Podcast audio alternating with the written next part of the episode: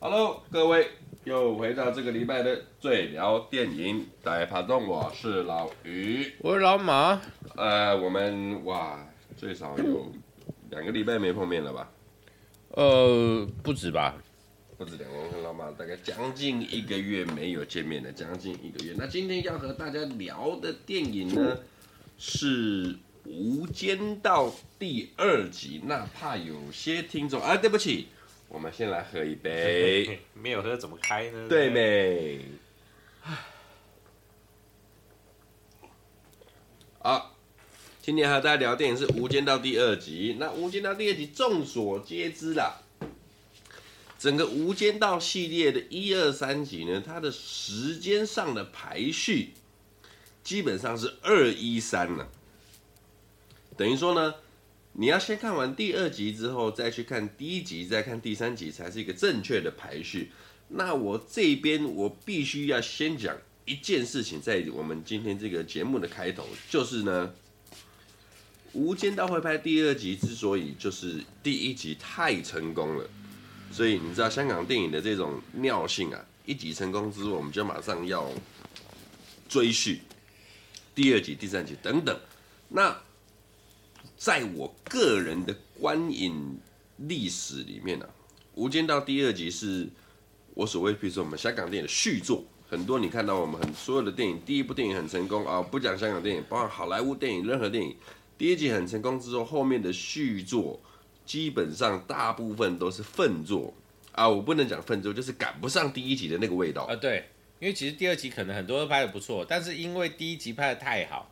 对第二集期待过高，对，所以第二集拍的还不错，但是就变粪作了。对，就不管香港还是好莱坞、美国各个地方，韩国、台湾都有。哦，你不管说我们拍第二集的时候，你是要拍它的续，还是说拍它的前，基本上都没有来的第一集的那种原汁原味了。好，对。那《无间道》第二集是少数，我觉得他做到了。甚至有超过，呃、我不敢讲超过，但是最少是比比肩的，比肩的。在我的认知里面，他还没做到啦，但是我觉得他还可以啦。然后你前面讲一个，我觉得我稍微要反驳一下，就是虽然说以时序来讲，以以无间道宇宙来讲是二一三，嘿，但是以他的拍摄方式来说。你如果真的先看第二集，再看第一集，很多东西你会看不懂，没有办法把那个情绪拉起来。哎、欸，我觉得他的第二集的拍摄手法是因为第一集已经拍摄过了，所以他第二集这么拍。嗯哼，他有很多东西没有交代，他就是要你去跟着第一集走。嗯，嗯然后才知道哦，这是他的前面，所以他们是有关系的。我觉得这才合理啦。哦，对啊，我我觉得是这样。那讲回这个第二集哈，只能说其实整部片。带给我的感觉就是相当的内敛，每个人都在比内敛。呃，我觉得这部片非常的极致，就是它就是在导演的功力跟剧本的张力。这部片里面，其实我觉得我很少看到，就是演员的功力的确有影响，但是。顶尖演员的功力才影响得了这部剧。嗯哼，嗯哼。所以大部分的演，大部分的演员在，就是这部片里面大部分的演员，我其实没有办法感受到他们为了这部戏付出了什么。嗯，而是这部那个剧情、导演的演绎手法都很屌。其实今天今天可以这么说了。老板一直说啊，无间道我看过啊，我知道，我知道啊。我 每一幕我都看过，但是他妈我完全忘记这部片在讲什么。我们今天在看的时候，他就跟我说，为什么觉得我在看一部新的片呢？啊？而且我好像，我好像又呃，可以说把它解读成的更多吧，还是说我了解的更多，还是说我我我。吸收了更不一样，我所知道的《无间道》这种感觉，没没有更多这个词，因为这部片我今天再重新看一遍了以后，我得到很多东西。嗯，但是那个东西啊，并不是我第二次那个感觉，不是我看了第二次、第三次的感觉，而是我第一次看的感觉。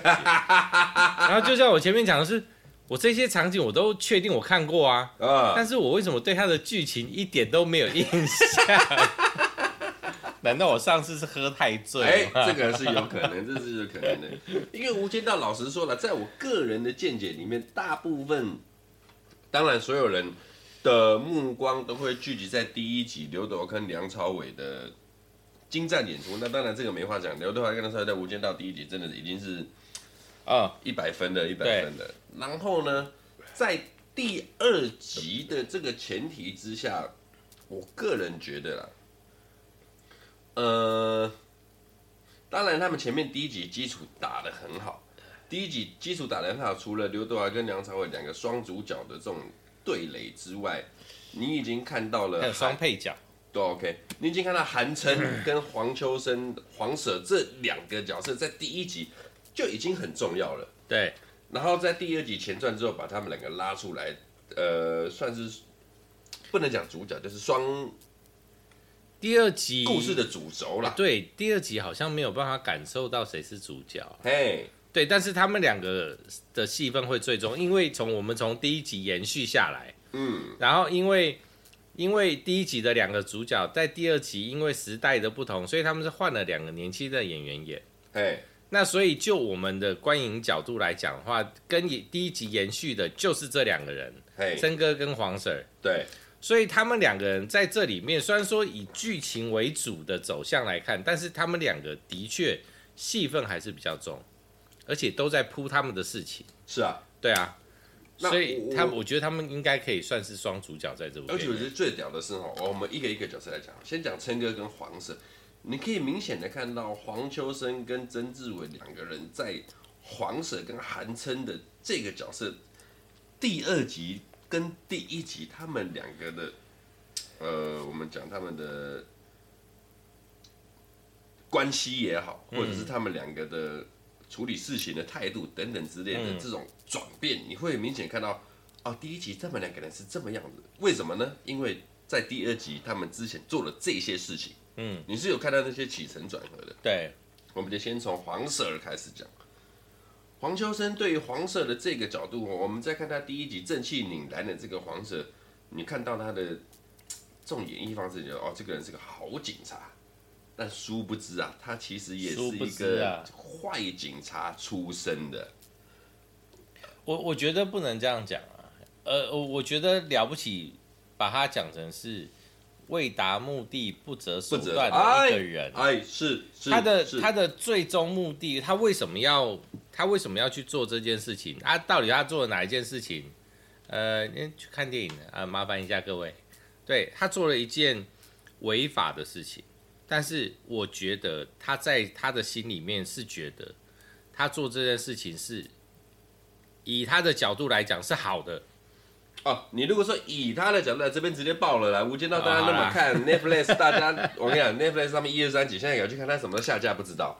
嗯，最近 Netflix 是很很很那个，他有时候有些电影莫名其妙他就下架了。但他们下架前都会通知啊。我，我怎么知道？我哪能？好，我们先讲韩，不是韩城了，黄 Sir，他做呃，他唆使的刘嘉玲去把倪坤给做了。那个年代的香港社会黑社会老大。OK。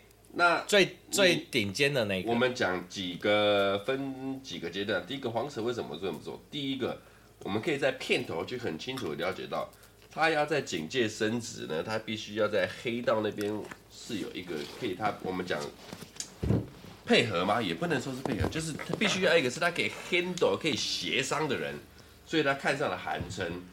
那第一个电影在政治地位，他就是想要把韩琛给扶上位，对，他才可以在黑白两道。做一个公式上面的分别。那第二个呢？他唆使的刘嘉玲去做这一件事情。第一个，他知道刘嘉玲他们是三个，他想要让她老公上位。嘿，那黄秋生明显的了解这个点，对，然后就做了一个这个借刀杀人的事件。嗯哼。但是呢，我个人觉得他只是也是要顺手把韩琛收掉。就一石二鸟，你知道吗？因为其实他对刘嘉玲，你有一点情愫在。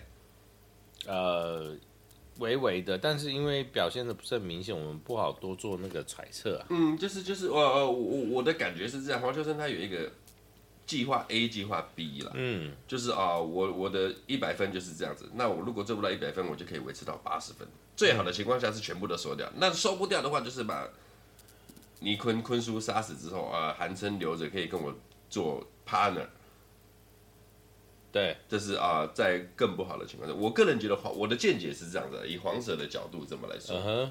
那你可以在这一集里面，第一集前传里面看到黄秋生啊，他确实，你看从他的眼神跟他任何的动作，跟第一集的黄蛇是完全不一样的，有点蜕变前蜕变后的这种感觉。我在这集里面啊，我对黄秋生只有一个很奇怪的感觉，哎。呃，其实都有，就是我一直觉得他的眼神非常的，不是说锐利，不是，就是用一个比较白话的方式讲，他妈他的眼睛怎么可以他妈这么漂亮？已经漂亮到我在觉得说，呃，这个我我是直的，我没有弯，就是我已经觉得，但是他的眼神带有一点点魅惑，性感，对某一些镜头的角度。就是他连放空的时候，你觉得他的那个眼神的光亮，我不知道为什么，到底是镜头拍摄的关系，还是他个人的关系？嗯，我就觉得这这这不合理。但是他的眼神，对，就是他的眼睛真他妈漂亮。我记得我们在前几集枪神枪神那一集聊过了，你自己跟我讲嘛哈。黄秋生呢，在年少的时候，他做的那种反派的演绎也等等，你比如说枪神里面，还是说叉烧包那种，你就觉得啊，这是一个。城府很深，极度有点疯狂，心思不正确的反派，他可以演绎的很好。然后之后呢，等他老了之后，你说四楼的天堂在哪，他是慈慈眉善目的佛，慈眉善目的佛，一个佛。那这个年代，呃，这个年代的黄秋生就是刚好卡在中间。哦，对啊，他刚好卡在中间，然后就会有一个长相偏厚，然后展现偏浅。因为我觉得他在很疯狂的角色啊，我觉得有一个特点，呃，不是特点啊，那个感受就是他越瘦啊，嗯，他越疯啊，感觉上，对不对？但是其实他拍叉烧包的时候，他没有到那么瘦，所以他更更内敛，啊啊啊啊啊，就是行为上表象上的疯，就是他如果越瘦，他的那个疯的形态会越明显，嗯，有有。对，然后他他他圆润了以后还是可以疯，但是会更内敛，就像这部片一样，他他算是圆润。就这部片，可能大家都在比内敛的、啊，要在道上混呢、啊，真的不这么简单，黑白两道。因为讲真的，你这一部片里面，老实说，我们撇开他们的职业不讲，你是黑社会，你是警察，OK，这先撇开不讲，没有一个真正的正邪之分。就大家只是跟着自己的道路而走，我，我觉得这才合理啊。像有有的片啊，有一些片里面会有一个绝对的疯子，我觉得那个在现实社会中是不可能不成立，不成立，因为他如果这么疯，他怎么可能上得了位？啊哈，很难嘛。嗯、你如果上了位还这么疯，就不合理嘛，对不对？你你就必须要有一些城府深的部分，你要有一些计谋，你才走得上去啊。哦，oh. 所以你不可能从头到尾都那么疯嘛，所以我觉得黄舍跟琛哥两个角色非常非常的现实，他们就是卡一半，就是其实他们，我觉得他们两个也是属于无间道的一个部分，就为了自己的利益了，就只是差一点。我我们两个主角不，我们最主要的两个角色不说，以他们两个来讲的话，譬如说我会说琛哥，他是百分之六十一的黑，啊，百分之五十一的黑。四十九的白，所以你看他最后跟泰国人讲，不要做绝，他是好人，嗯，他只是在这个职业里，然后反过来说黄色，他是百分之五十一的白，四十九的黑，他为什么敢去教唆杀人？是啊，对啊，但但你但是这个超现实，就是这个就是现实的状态啊，所以。这两个角色为什么可以这么鲜明？然后为什么他们两个又可以这么合，当了这么多好朋友？而且你说他们最后翻脸的那个条件啊，那个 moment，那个 moment，谁的问题比较大？其实是黄舍的问题，黄舍的问题比较大。对啊，你看下不了台啊，他下不了台啊。对啊，因为老实讲，韩琛整部片里面他有点是被半推半就。哦，韩琛最厉害的是，我被你们摆上来，被你们推上来之后，我就有办法迎刃而解。他都是遇事解，遇佛呃遇遇神杀呃遇神杀神啦。对，然后就是被动式兵来将挡，我是一个被动的角色，但是我都有办法再去把主导权给拉回来。这部片里面所有的事情，没有一件是韩生主导推动去做的，但是他最后都是最得，就是最佳利益者，对嘛？但是他他都是顺水推舟，他就是听别人话说，然后他也有可能去引导别人帮他处理什么事情，嘿，这也有可能。但是在这部片里面发生了这么多事情，没有一件事情是他主动推动的，嗯，他永远都躲在后面。真的，你要讲。韩琛这么比起来，两个这样余量情节的情况之下，黄蛇倒真的输韩琛输了不少。没有，我我觉得这不到，这我觉得倒不是黄蛇输韩琛啊，这个就是印证一句话嘛，机运比实力重要。在这部片里面，所有的条件最后都归于韩琛，但是他并没有做什么，这是他的机运到顺水推舟，对他他就只是跟着走啊，跟着做啊。就像最后的那一枪，他其实我相信他真的并打从心里并没有希望黄色开那一枪，因为其实并没有必要。但他确定他会开那一枪？他其实不晓得，而且我觉得他不晓得才合理，因为他如果知道黄色，而且黄色也不应该开那一枪，以他警察的角色来讲，他不应该开那一枪，所以我觉得韩琛会觉得他。他没有觉得他会开那枪，所以他没有设定，他就是想我就是这样过，啊、我就这样走，我就是跟他回来，我不把你办起来，我也是死；我把你办起来，老实讲，我也是死啊。我今天有一队警察在保护我，然后不管是我联络你还是你联络我，然后我跑出来，我跟你见面，我本来就是在赌命啊。哎，所以我不觉得他有还有其他的条件在，嗯，所以我觉得这很单纯。那我们在黄色黄色哈。黄蛇这边做一个 ending，把它讲完。黄秋生这一部分，我们讲以《无间道》系列，我个人觉得，以他的角色的这么的延续、延伸跟他的转变啊，我觉得这个可以应该算是黄秋生的代表作前几的。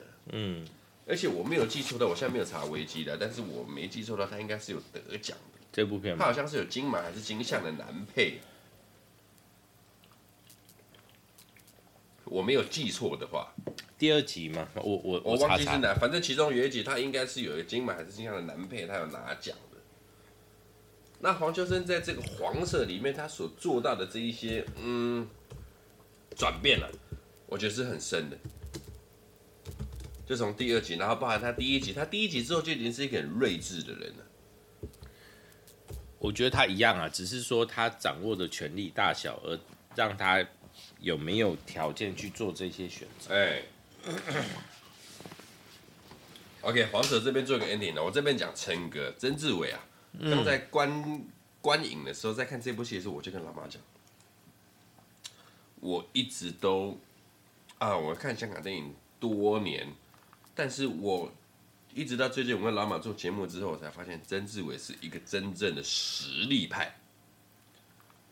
怎么说呢？因为我一直都在啊、呃，你如果大家跟我一样，我们的观赏年龄是差不多的话，你在八零年代、九零年代，知道曾志伟就是一个笑料咖嘛，他是一个喜剧角色，然后负责扮丑扮等等。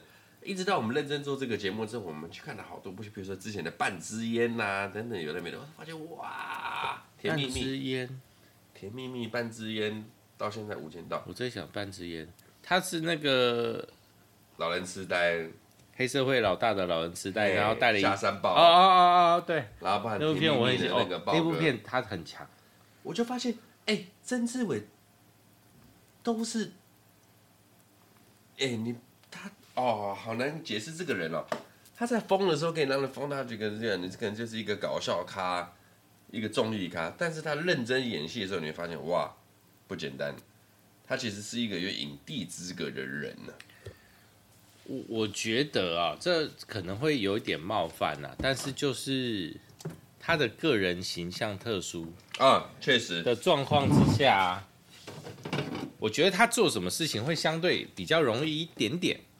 对，就是你们如果说我们这样看啊，就譬如说我们刚刚有讲嘛，我们被他的声音误导，哎，然后再加上他的动作肢体，其实他能够表现的东西没有到多少。嗯，然后你仔细去想想，我们在看不管是《半支烟》啊这部片啊，还有上一部有一个那个什么。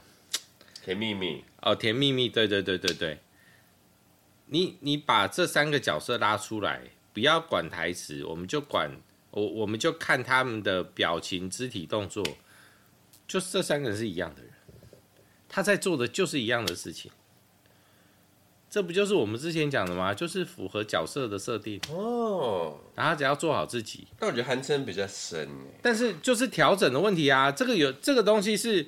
我只要跟着剧本走，然后我只要跟着台词走，我就会做。因为剧本就是把这个角色设定成这样嘛。嗯，这个角色的深度是由剧本决定的，而不是它大部分由剧本决定。然后当然，剧我的我我的演员的实力可以调整他的深度，但是不会是绝对。我觉得是这样啊，就是你如果说这个这个演员超强，他可以演得很深。啊，他的台他根本没有台词，什么眼神动作，他的确做得到，但是他能做到几分？对对，哦，所以我我觉得会有落差啊。他一样是我我觉得他的优势在他的个人特色，行为模式没有到很强烈，但是他的个人特色很强。这就跟我们之前讲那个有一些人个人特色很强，这是另外两件事情，对。那我觉得说啊，对，你这样讲是个非常合理的一个推测。但我想说的是，曾志伟在饰演韩琛这个角色，第二集就是所谓的前传呐。嗯，韩琛其实是有点，他就是有点被动，但是而且他有一点。做代起来也是都觉得我被动式的，有点干干的，慢慢的去处理。我我，但是他到第一集之后的那个琛哥是完全不一样的琛哥。没有，我我我用一句话讲就好，就是我不管第一集还是第二集，我觉得是符合他，就是他是一个没有野心的人，哎，他就是稳稳的做，稳稳的走，所以他不会去且看且走，对，他不会去布很大的局去玩什么，不会。他就是稳稳的做。琛哥这个，他野心不大。琛哥这个角色其实很奇的，他原本是哦，我们讲倪坤坤叔啊，占领了整个香港的毒品市场，垄断了市场，然后发给底下的五个人，四大家族跟韩琛。那在故事线里面，众所皆知，最效忠倪家的就是韩琛了。对，所以当坤叔死了的那个晚上，四大家族是要谋反的。但嗯，那只有韩琛一个人，哦、对，大家确信韩琛是不会谋反的。呃，我我觉得家族在谈判的时候并没有去，没有没有找他。对，但是我觉得应该是这样讲，因为韩琛可能是跟着倪家走上来的，欸、所以大家就会觉得他根本就是倪家的人呐、啊。是是，对啊，他可能也就是一个，然后就是啊一个。经销商、小走狗啦，经销商对对对，小代理啦，小代理，对对对对对。啊，其他四大家族是各做各的那个，我各各自各各做各的总代理这样子。那这个时候我哎，我突然想到，我现在还不解哦。当四大家族都在火锅店去谈判的那个时候，韩生是抱着什么样的心态来的？看好戏啊，因为他也没有跟那时候他还没有跟李永孝去联系什么的，他就是单纯的。到了那个现场，但是因为他只是没有表述出来，没有，他只是没有表述出来。如果说我的想法是对的，就是他一开始就是倪家把他扶上来，哎然后所以他一直都对倪家非常的效忠，所以他去那个局，我觉得就是尼生的一步棋啊，去探探路这样子。对啊，就是。去试试看他们的那个，所以你看他到了以后，就电话开始来，啊、一个一个攻破，然后最后一个由他处理，啊、对不对？啊、对啊，所以我觉得这超合理啊。如果说他不到，你看那个电话来，其实效果可还是会在，但是可能会打折，杀伤力会有杀，对，那个杀伤力会有，因为看到一个就是一个一个韩琛在那边，你就不是我们自己人，你的立场根本不是一定。对啊，你就看到一个敌人坐在你面前吃饭，他吃的那个自然了，非常的自若，然后就是嗯，你们在翻，你们翻不起什么大浪的，我家主子已经做好了万全准备，所以电话来几句话解决，对，两通电话几句话，然后就解决掉两个人。确实，对啊，那咱们就把顺水推舟，嗯、把这个话题拉延到了这个寒生的女人身上，刘嘉玲这个角色。常言道啊，女人是祸水啊。呃，的确，在这部片里面，但是我觉得在这部片里面还不能称为祸水。我觉得祸水的女人不能用这样看呐、啊。我觉得她真的也是一个厉害的角色。对。但我我对这部片里面的刘嘉玲，我看到她的这个角色以后，我就有一个想法，嘿，看刘嘉玲以前真他妈超正哎、其实她不是我的菜，我知道我知道，那感觉我知道，就是因为她的霸气太足太满，她有点那种，但是因为在这部片里面。他的那个，他带了一点点小女人的角色，小性感，小性感，对，所以他的那个霸气收了。当他收掉那时候，我就说：“哇靠，这个女人他妈正，就是小性感啊那种感觉。”对，但是你在其他片里面看不到这个东西啊，确实看不到。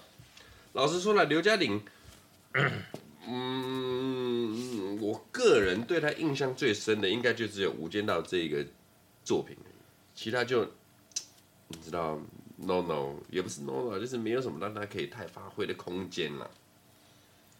就连那个《射雕英雄传》，对对，就那个就那个闹剧就别别提了，别提了。但、欸、真的拉回来，你看哦，刘嘉玲在《无间道》这个角色，他几乎就是整个故事的关键。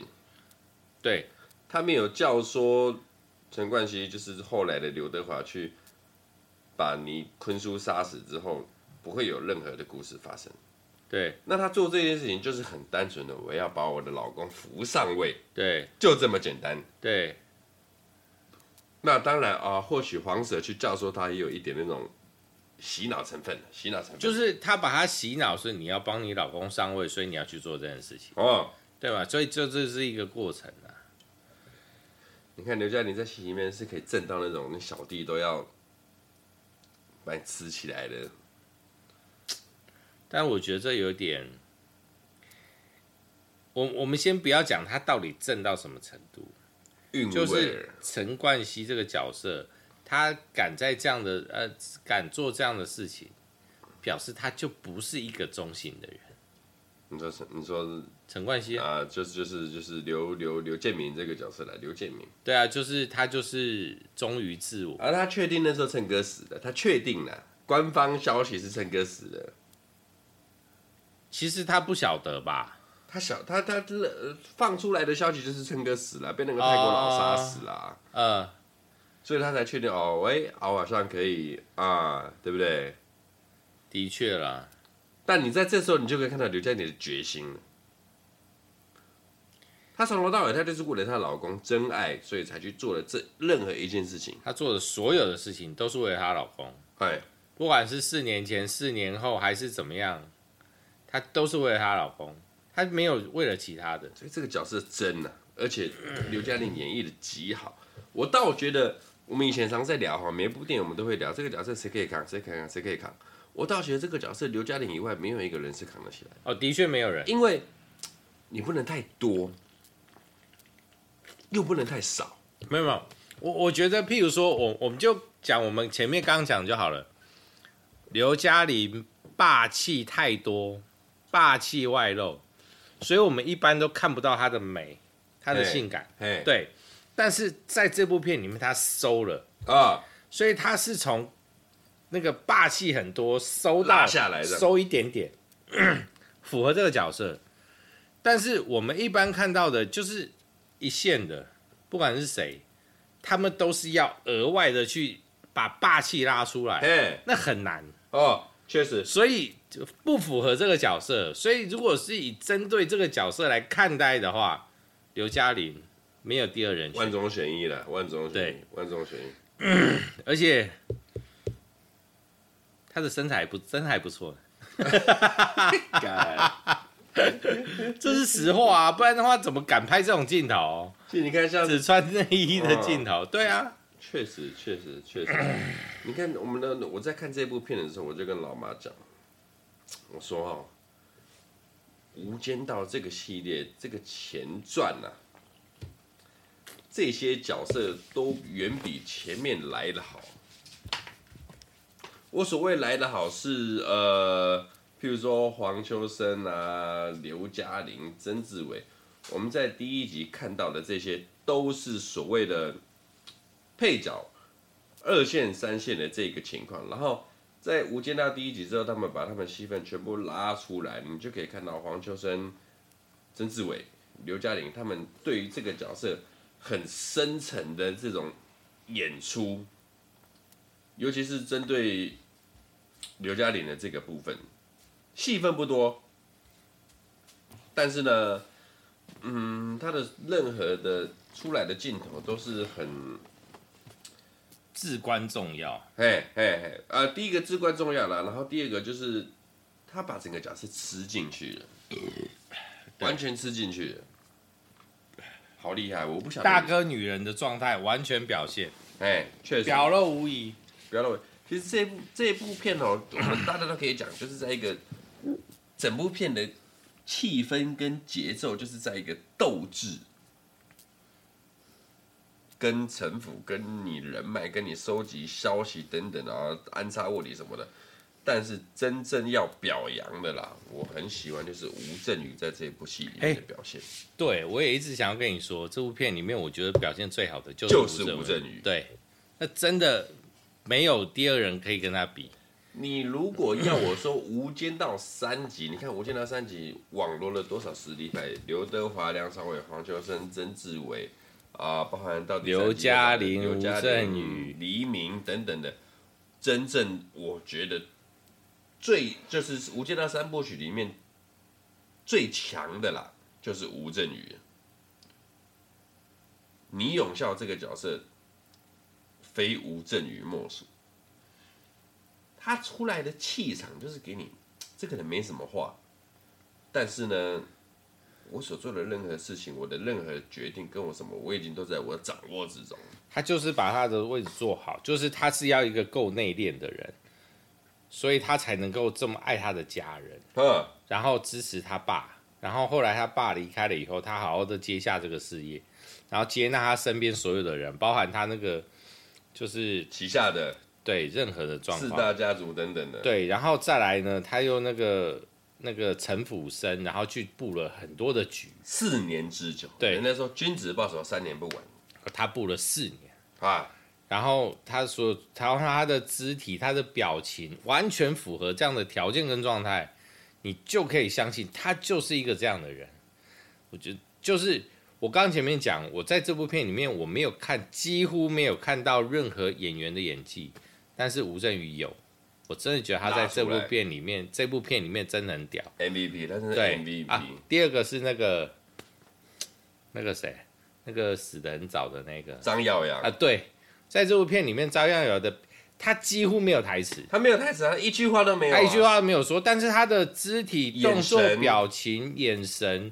他传他所传达的东西，我觉得在这部片里面，对我来对我来说很单纯。对我来说，他前三。我们先聊小聊一下张耀扬哈，先不聊吴镇，小聊一下张耀扬。这部片里面，张耀扬在里面这个角色一句台词都没有。对啊，我觉得这个东西是对一个演员很大的考验。嗯哼，你所有的东西都要看你像像你刚刚讲的肢体跟你的眼神。那其中一段戏是我很喜欢的，就是，啊、呃，张耀扬在被吴镇宇发现他是卧底的时候，嗯，在前一秒他才开枪杀了三个人，哎，才干了三个人，而且是毫无表情的。我就是一个黑社会。干了之后呢，吴镇宇把枪拿回来说：“你在我倪家七年了，嗯，但是你是警察，对，我是黑社会，没办法。”那一个 moment 有一点让我我们，比如说我们前两集讲的，枪神梁朝伟把海叔跟那些人干了之后回头的那个眼神，嗯，张耀扬一样那个回头那个眼神，哇，我觉得好重哦。我我觉得这就是我刚刚前面讲啊，这部这部片的剧本跟导演碾压所有的演员的演技，哎、因为我其实很喜欢前面那一段，就是倪生跟呃张耀扬，然后跟那个他们三个人在车上，他们准备去进行这样交易，嗯嗯嗯，然后不是那个他在打电话，打摩斯密码，对，对。然后张耀扬有回头看他。嗯，他知道他在打摩斯密码的那个表情。不好解读啊，对，不好解读，但是解读啊，他的镜头画面就在表现这件事情面。对，那你要说这到底是导演会拍还是演员会演？因为我觉得这一幕超棒，他的那个两次转头的眼神，对啊，不经意的，对。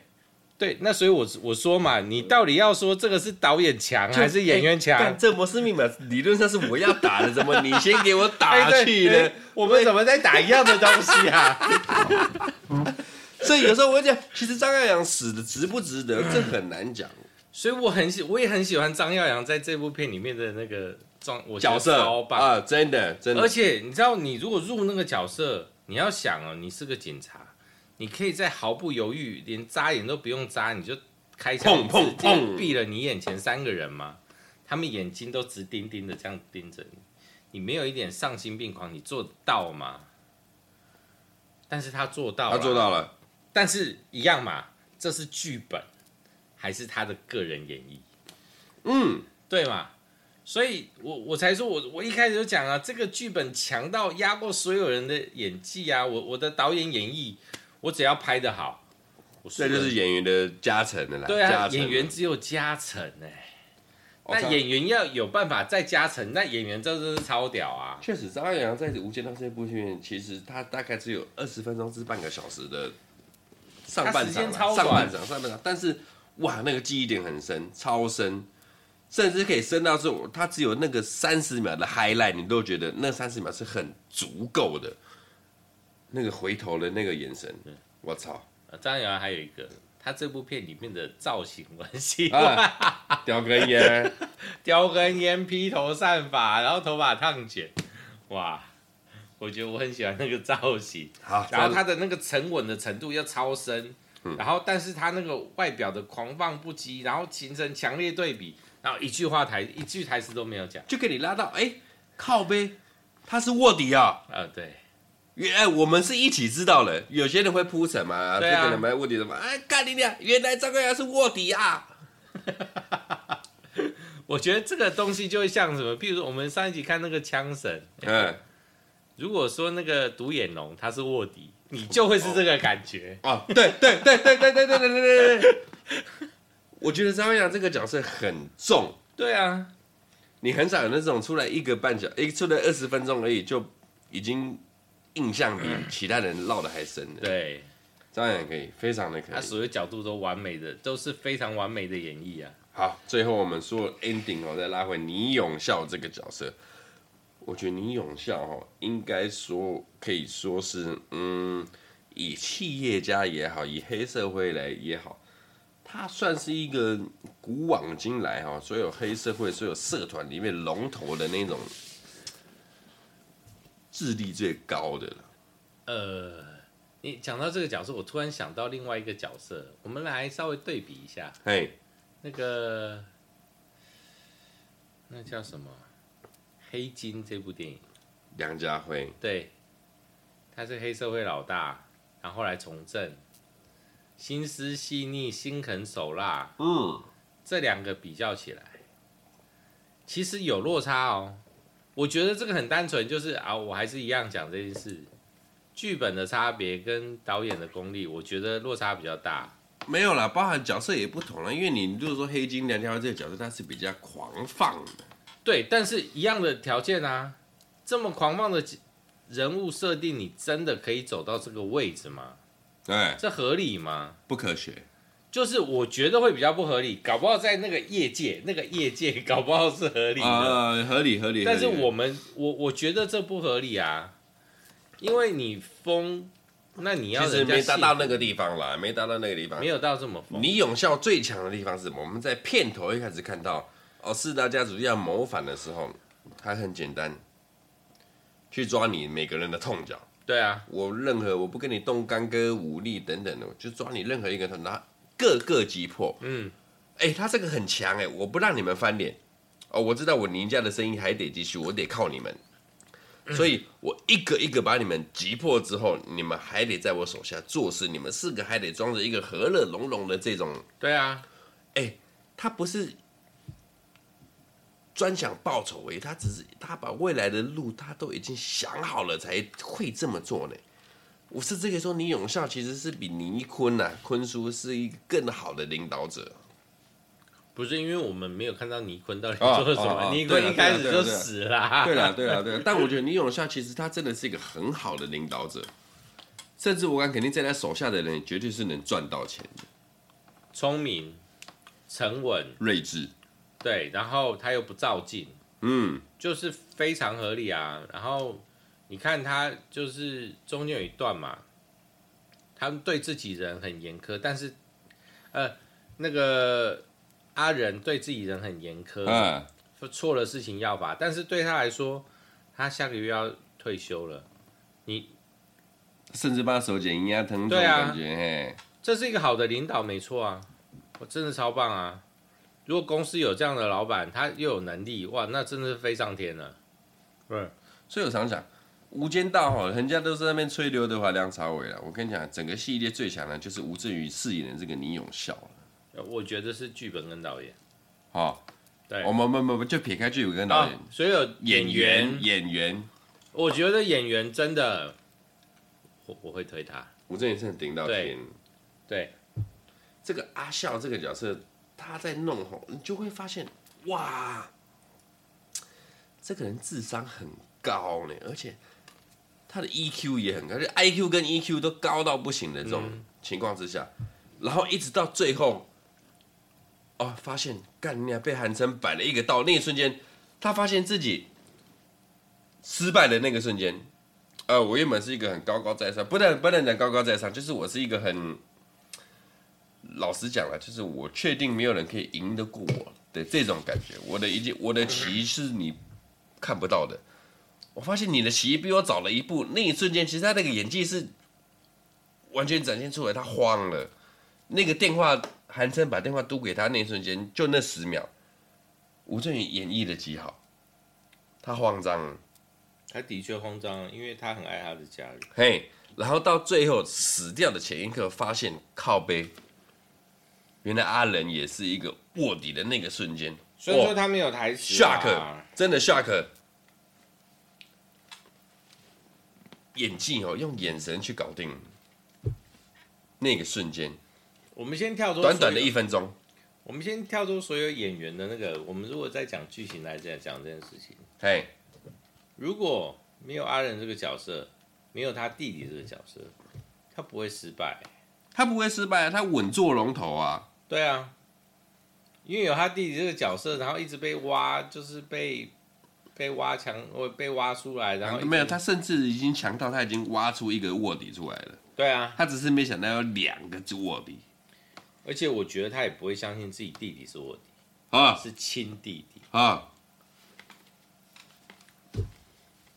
所以你看哈、哦，倪永孝这个人。嗯，你要怎么说这个角色？我觉得哈，就像你刚刚讲的，跟韩琛一样时运呐。他的运已经到头了，哎，他的运已经到头了。而且老实的，他做的事他也都做到了。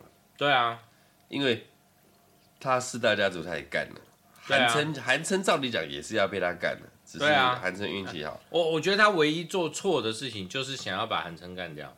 因为名称明明韩琛就对他非常的忠心，嗯，但是他怀疑他们，他所有人他都要干掉。没有啊，他要干韩琛是因为你要干刘嘉玲啊，所以买一送一啊。那时候他还不知道刘嘉玲吧？四年后他就知道了。那是四年后啊，但四年前他他报仇本来就是四年后的事情啦。我我我我组织一下，我有没有记错？就是他在干掉四大家族的时候是四年后的事情。四年啊，四年后的事情。啊啊啊啊啊！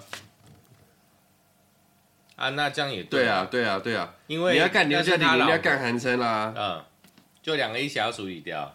对，因为他是他老婆。对啊，所以其实倪永孝这个人没有做错任何的事情，他唯一做错的就是太爱他的家人，让他弟弟跟着他。嘿，其实这部《无间道》哈，大家可以去细品啦。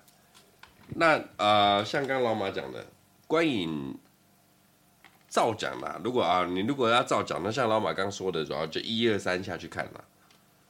但你时间轴是二一三了。对。然后呢，在这边现场，我们就直接把整部整串《无间道》的。三部曲就直接把 MVP 就先颁给了吴镇宇啊！对，我赞成。然后我特别讲一个个人观点，个人观点，我特别讲一个个人观点。那个叫什么名字啊？我刚刚问你。张艾雅？不是，最不行的那个。陈冠希啊。我人生到现在看了那么多电影，看了陈冠希那么多电影，我真的没有发现到他有一点点的演技。我个人的观点，OK，对，我同意。陈冠希凑起来，真的不行，我真的没有办法。